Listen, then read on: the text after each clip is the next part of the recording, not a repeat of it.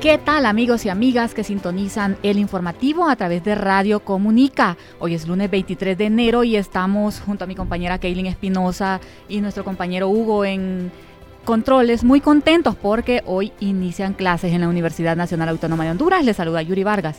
Buenos días Yuri, buenos días a la audiencia también por formar parte de este espacio el informativo. Así es, hoy 23 de enero inician las clases en la Universidad Nacional Autónoma de Honduras. Bueno, varias de estas clases se van a desarrollar de forma presencial, aunque siempre se mantendrá el formato híbrido. Y bueno, esto es una alegría porque el campus de verdad que rejuvenece cuando recibe estudiantes aquí. Y bueno, hoy también aprovechamos, Yuri, para enviar un cordial saludo a nuestra compañera Catherine Ramírez, que es parte del staff de la radio y que hoy está de cumpleaños, y también a nuestro compañero Kevin eh, Ávila, que estuvo de cumpleaños el fin de semana. Entonces les enviamos un cordial saludo y bueno, con estos cumpleaños, entonces ahora pasamos en ese espíritu animoso a conocer los titulares en esta hora de información. Titulares.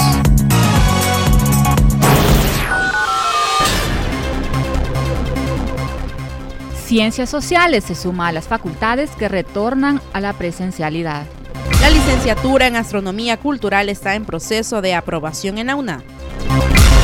Vicerrectoría Académica pone en marcha los expedientes académicos de los profesores en el CISDEP. Congresos de Contadores en Panamá, entérese. Realizan recital en honor al príncipe de las letras castellanas. Conozca por qué nuestro país se llama Honduras. ¿Cuál es la importancia de dormir bien? ¿Qué son los juegos Juduca? Eso se lo contamos hoy.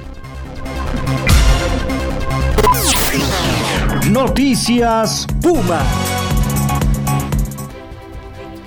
Muy bien, la Facultad de Ciencias Sociales anunció el retorno total a la presencialidad en todas sus carreras, a excepción de psicología, que este primer periodo de 2023 solamente podrá impartir el 50% de sus asignaturas de forma presencial. Ha sido una decisión difícil por todos los factores que confluyen a la hora de tomar esta determinación que fue revisada, analizada y discutida por todas las unidades de la universidad, comentó la decana, la máster Carmen Julia Fajardo. Destacó que la decisión de retornar a la presencialidad en su totalidad fue motivada en gran medida por los estudiantes, quienes solicitaron volver a las aulas de clase, lo que demuestra el interés de los universitarios por la calidad educativa. La académica aclaró que en el caso de la carrera de psicología se determinó que solamente el 50% de sus asignaturas serán ofertadas de forma virtual y el resto eh, presencial. Psicología alberga la mayoría de sus asignaturas en la cuarta planta del edificio F1, en donde se han presentado problemas de filtración en el techo, explicó, quien a la vez afirmó que ya se está trabajando en este tema. Continuando con más información, continúa abierta la convocatoria para la onceava edición de la revista Una Innova y es que la Dirección de, Innovación Educativa, la DIE, mantiene abierta esta convocatoria eh, para este undécimo número de la revista Una Innova que está dirigida a profesores, académicos e investigadores de universidades nacionales e internacionales. Según la publicación realizada por esta unidad de la Universidad Nacional Autónoma de Honduras, esta edición se articula en torno al eje temático Universidad Híbrida, Digital Abierta y Multicultural, por lo que se esperan contribuciones de artículos originales sobre experiencias innovadoras en la práctica docente, resultados de investigaciones educativas, ensayos científicos sobre tendencias y uso educativo de las TIC en la educación superior. Las personas interesadas deben enviar sus trabajos al correo electrónico die.una.edu.hn a más tardar el 28 de febrero. Conforme los lineamientos disponibles que también se encuentran en el sitio die.una.edu.hn, pleca publicaciones, pleca revistas eh, y pues a fin de cumplir con la rigurosidad científica académica de las revistas indexadas. Marta Quintanilla, titular de la DIE, recordó que esta publicación anual impresa y digital es de distribución abierta, tiene una trayectoria de más de una década y constituye un espacio de difusión de todos los proyectos de los profesores universitarios. Entre otras noticias, les contamos que la Universidad Nacional Autónoma de Honduras continúa ampliando su oferta educativa, en este caso a través de la Facultad de Ciencias Espaciales, que donde expertos del Departamento de Arqueo, Arqueoastronomía y Astronomía Cultural trabajan en la creación de la licenciatura en Astronomía Cultural, única en su clase en Honduras. Así lo informó a presencia universitaria la decana Vilma Lorena Ochoa, quien además recordó que los procesos de creación de nuevas carreras requieren de mucho esfuerzo y paciencia, ya que el desarrollo suele ser un poco largo. La meta para nosotros es que para este año ya pudiéramos comenzar. Es importante recalcar que el proceso de aprobación de las carreras es largo y lento, ya que pasa por la revisión de varias unidades académicas, además de ser revisado y aprobado por el Consejo Universitario y el Consejo de Educación Superior, manifestó Ochoa. Asimismo, detalló que todavía no hemos pasado todos los filtros necesarios. Esperamos que este año se logre concretizar ese sueño de que al final del año ya esté aprobada por todas las instancias correspondientes. Finalizó. Continuando con la información, el proceso de admisiones para la carrera de terapia funcional, siempre de la Universidad Nacional Autónoma de Honduras, iniciará aproximadamente en el mes de agosto y finalizará en noviembre. Así lo mencionó la coordinadora de dicha carrera, Ana María Chávez los interesados de primer ingreso tendrán que realizar la prueba de actitud académica en la jornada de septiembre. En cambio, para los estudiantes que quieran cambiar de carrera, pueden realizar la solicitud a partir de agosto en adelante. Las autoridades de la facultad estarán explicando los pasos a seguir por medio de las plataformas digitales. Cabe mencionar que el proceso de admisión para estudiar terapia funcional adscrita al Departamento de Rehabilitación es una vez al año. Por ende, los interesados tendrán que estar sumamente pendientes de la fecha ya expuesta. El proceso anterior expiró en la primera semana de diciembre del 2022, es decir, que si hay solicitudes en este momento, son para ingresar al proceso de este nuevo año. Continuando con más información, la, Facultad de Administración de Empresas y Contabilidad FAECO de Chiriquí, dirigida por el doctor Darío Atencio de la Universidad Autónoma de Chiriquí, UNACHI, dirigida también por la magíster Etelvina Medianero de Bonagas, recibió la visita de la licenciada Aminta Ortiz, presidenta del comité organizador de la del 23 Congreso Nacional de Contadores Públicos autorizados para invitar a docentes, estudiantes y personal administrativo a participar en, en este magno evento que se realizará los días 19, 20 y 21 de julio de 2023 en Megápolis, Convención Center de Panamá. Los congresos de contadores en Panamá datan del siglo pasado, celebrándose el primer Congreso Nacional de Contadores con el lema Hacia el fortalecimiento de la, de la profesión del contador en junio de 1978, presidido por el licenciado Antonio Burón Aguilar. El lema del vigésimo tercer Congreso Nacional de Contadores Públicos Autorizados es Resiliencia en el contador polivalente, alineado con la quinta revolución industrial ante la situación económica mundial. La aptitud y adaptación del contador ante las circunstancias adversas debe reflejar su talento para hacerle frente a las responsabilidades propias de su profesión.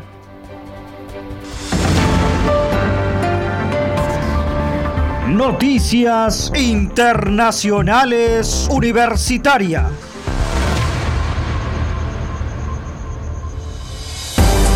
Continuando con la información en las internacionales hasta Santo Domingo, la Universidad Autónoma de Santo Domingo, a través de la Facultad de Humanidades y la División de Posgrado y Educación Permanente, organizó el pasado miércoles el taller Reglamento General del Sistema de Posgrado y Educación Permanente y sus normas complementarias, en el que participaron docentes y coordinadores de la academia. El vicerrector de investigación y posgrado, maestro Radamés Silverio, encabezó la mesa principal junto al decano de la facultad, el maestro Gerardo Roa Ogando, el director general de posgrado de la Primada de América, el doctor León John Núñez, los directores de posgrado e investigación de humanidades, los maestros Francisco Acosta Pérez y Betty Reyes, respectivamente. Silverio, al pronunciar las palabras centrales, señaló que este programa está destinado a capacitar y formar a los docentes con el fin de discutir, analizar e identificar oportunidades de mejora en dicho reglamento a través de este taller, al tiempo que felicitó al decano Ogando por esta iniciativa que demuestra que se ha empoderado en este proceso. Luego de las noticias de Panamá y Santo Domingo nos vamos hasta Costa Rica, donde el fortalecimiento de la investigación sigue creciendo en el Tecnológico de Costa Rica y muestra de esto es el impulso de la Escuela de Química mediante su Centro de Investigación y de Servicios Químicos y Microbiológicos, Sequiatec Ese es el primer equipo de resonancia magnética nuclear de campo bajo del país y de la región centroamericana, el cual será clave para el desarrollo de nuevas investigaciones científicas, así como para la práctica académica y la venta futura de servicios a empresas y organizaciones. Actualmente solo la Universidad de Costa Rica, la UCR, cuenta con dos equipos similares pero de alto campo. Los dispositivos de resonancia magnética generan un campo magnético que interactúa con la materia y que, con ayuda de algoritmos matemáticos, según destacó el investigador y docente de la Escuela de Química, el Dr. Isaac Céspedes, el equipo tiene una amplia variedad de usos en campos diversos. Este equipo tiene una capacidad de 60 MHz y permitirá además brindar servicios de venta de servicios complementarios mediante el Sequiatec, así como cursos que, según destaca Céspedes, serán brindados a estudiantes, escuelas del TEC y otros profesionales con interés en la temática.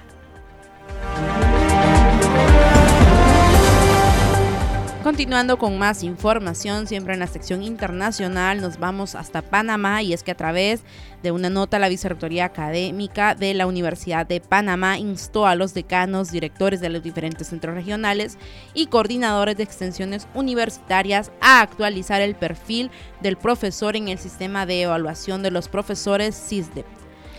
Tenemos a bien comunicarles que uno de los proyectos para tener el expediente digital de cada profesor se encuentra disponible en el sitio web www.cisde.up.ac.pa en el apartado Profesores pleca mi perfil, en donde los profesores de la Universidad de Panamá podrán actualizar sus títulos académicos, señala el documento. Asimismo, indica que se le recomienda que cada uno de los profesores actualice su perfil, colocando una foto tipo carnet y el nombre de los títulos de licenciatura, maestría y doctorado y cualquier otro que tenga. En el mismo también puede anexar la copia de cada uno de estos títulos.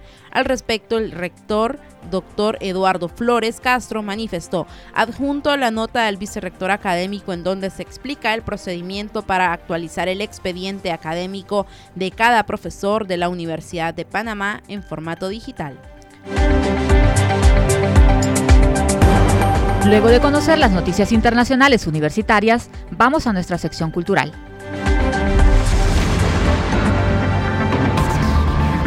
Cultura universitaria.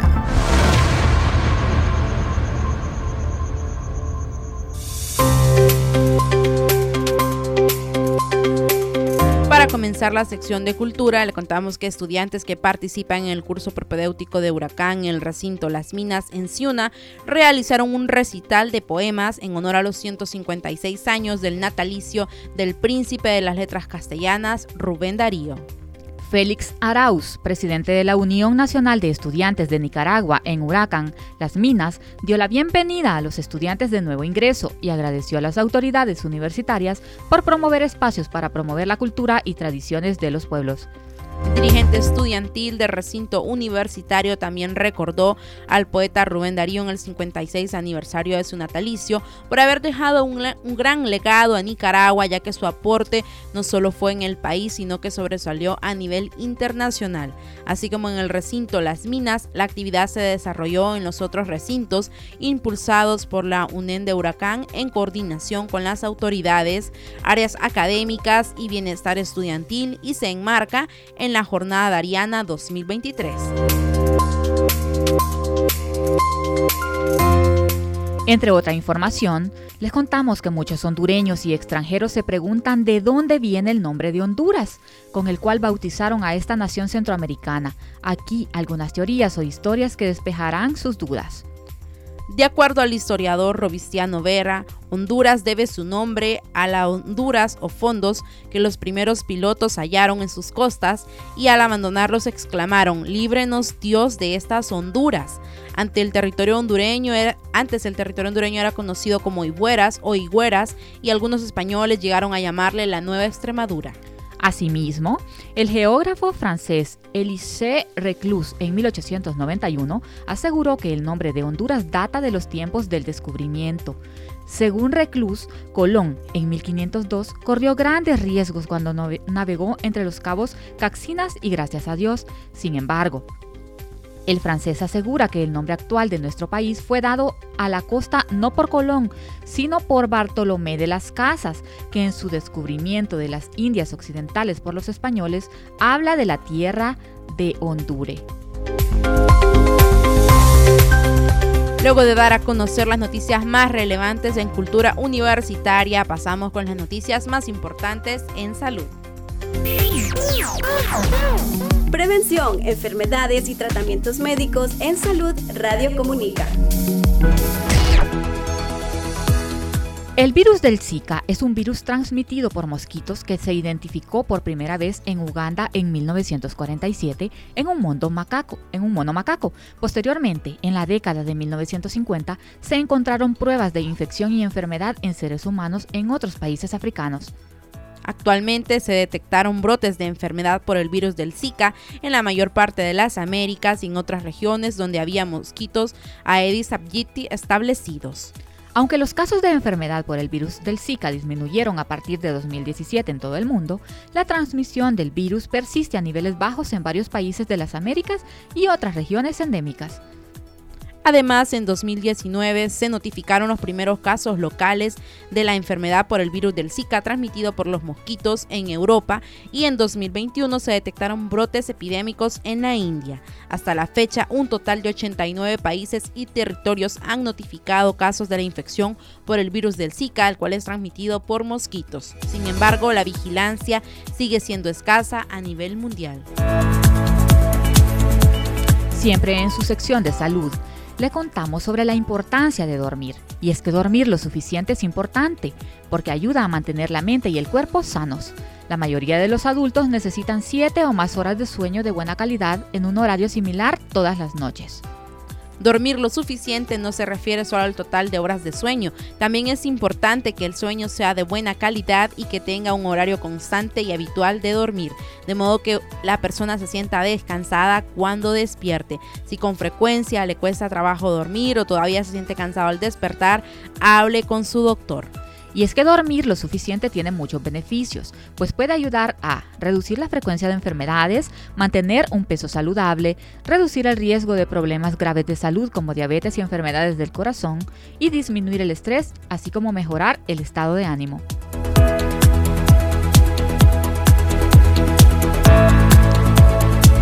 Ha llegado el ha llegado el momento de compartir con ustedes lo más sobresaliente en el mundo deportivo a nivel universitario. Deporte Universitario.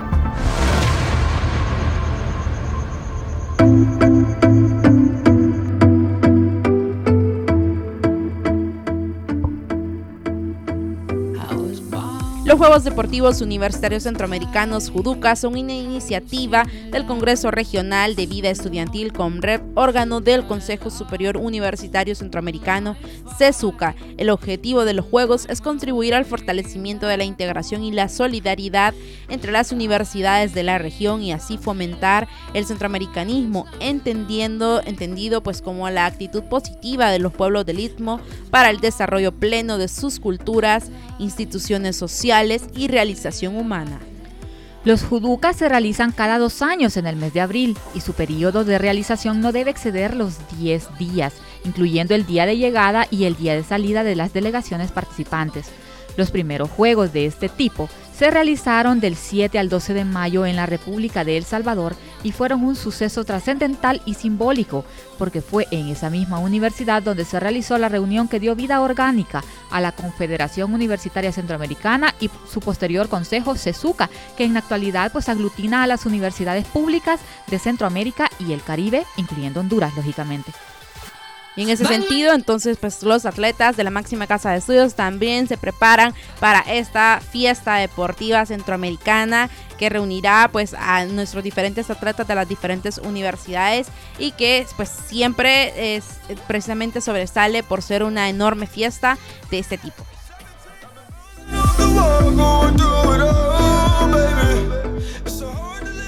Siempre en su sección deportiva, en un partido vibrante que se definió con tres carreras en la octava entrada, Orioles venció 9 a 8 ante Medias Verdes. Orioles regaló cinco carreras por los siete errores cometidos, pero en ofensiva destacó Moisés Mena con un triple, quien fue el mejor bateador del equipo. Con este triunfo, Medias Verdes sigue arriba por 2 a 1, por lo que Orioles debe ganar el viernes para alargar la serie semifinal.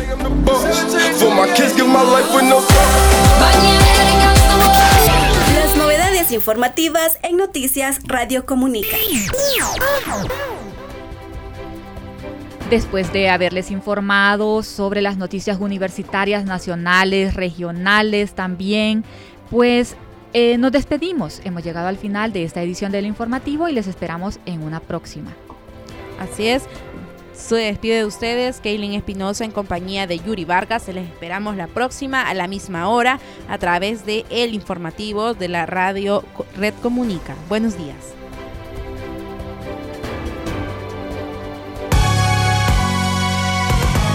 Esto fue el informativo. Thank you.